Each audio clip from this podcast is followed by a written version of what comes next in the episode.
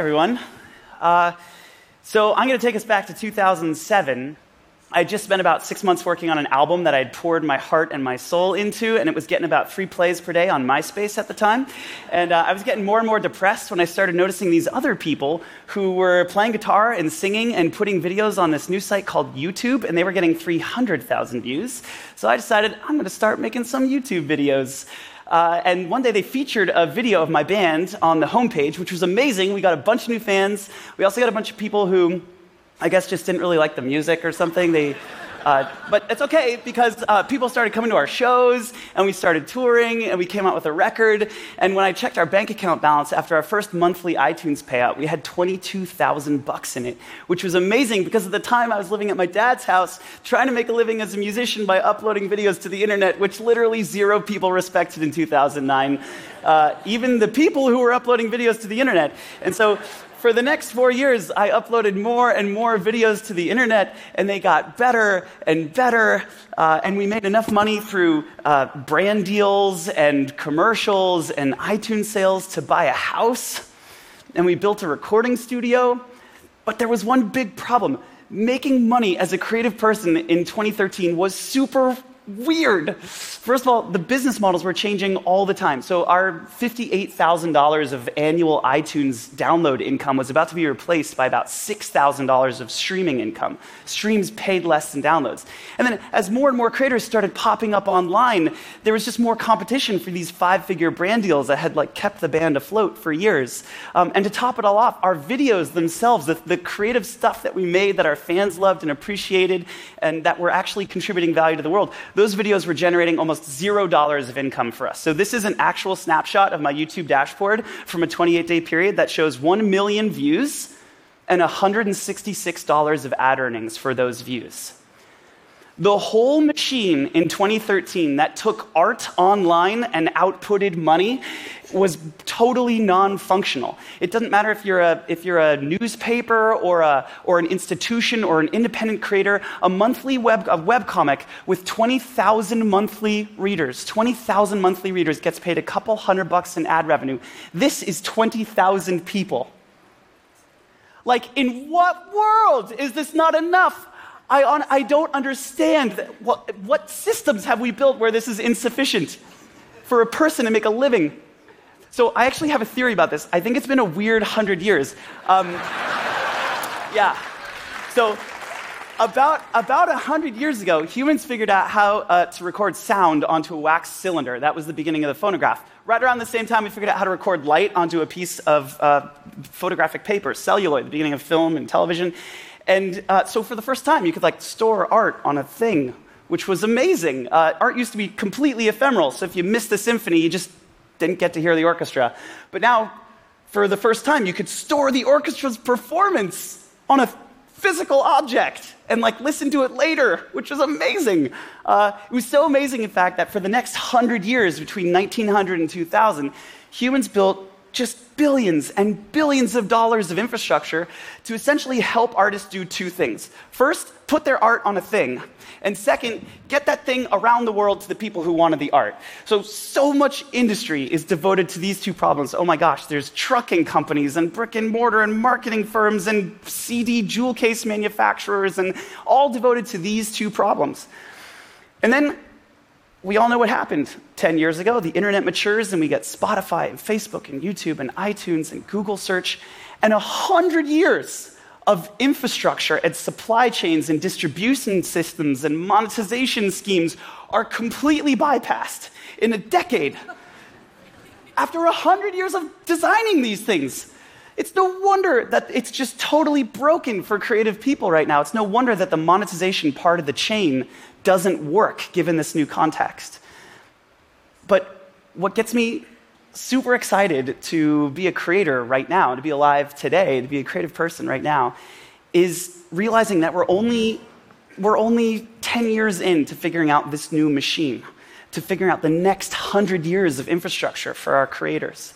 And, and you can tell we're only 10 years, and there's a lot of trial and error. There's some really good ideas forming, there's a lot of experimentation. We're figuring out what works and what doesn't. Like Twitch streamers, who's heard of Twitch? Twitch streamers are making three to five thousand bucks a month uploading, uh, streaming gaming content. The big ones are making over $100,000 a year.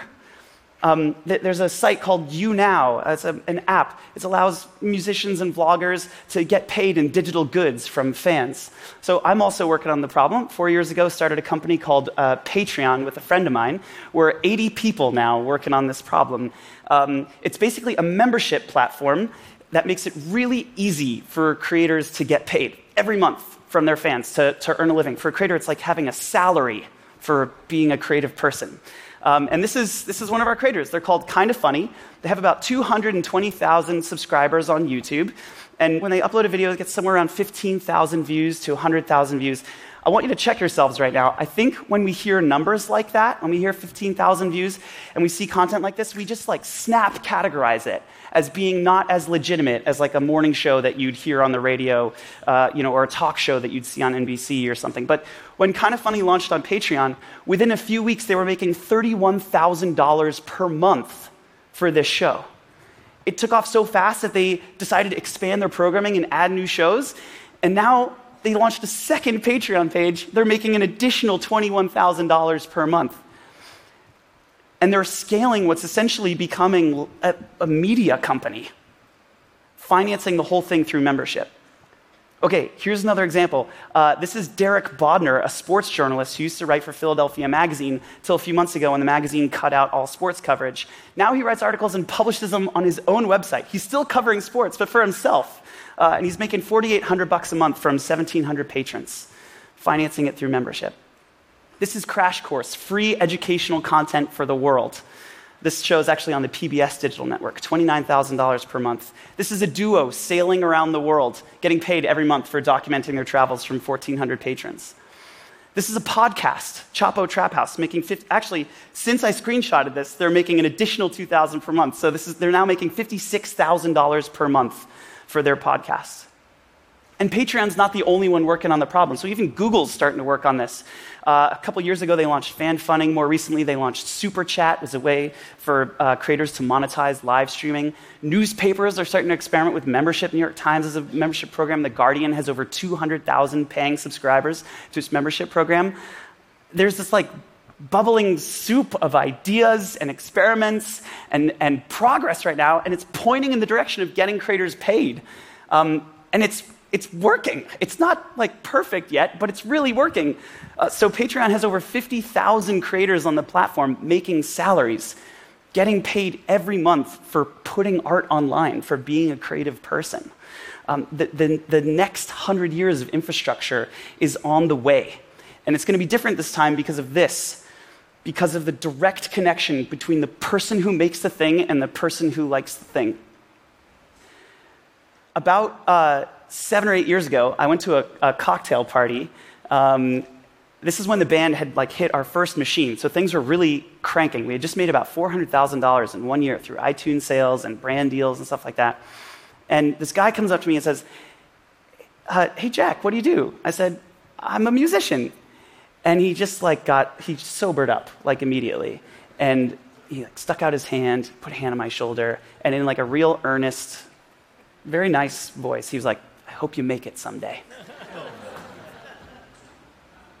and I have so many moments like that logged in my memory. I just cringe th- thinking of that. It's so embarrassing um, to just not feel valued as a creative person. But as a species, we are leaving that cocktail party behind. We're leaving that, that culture. We're out of there. Uh, we're going to get so good at paying creators. Within 10 years, uh, kids graduating high school and college are going to think of being a creator as just being an option. I could be a doctor, I could be a lawyer, I could be a podcaster, I could have a webcomic. Like it's just going to be something you can do. We're figuring it out. It's going to be a viable and sustainable and respected profession. Creators are going to come out the other end of this weird hundred years, this century long journey, with an awesome new machine. And they're going to be paid and they're going to be valued. Thanks, everybody.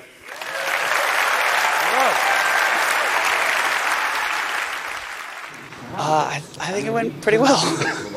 yeah, I want artists who saw that to not give up, to know that uh, you know, we're getting there. It's not, it's not It's not there yet, but in a couple years, there will be so many systems and tools for them to just make a living online. And if they've got a podcast that's that's starting to take off, but they're not able to make money on it yet, like that's happening, and they're they're going to be paid. It's happening.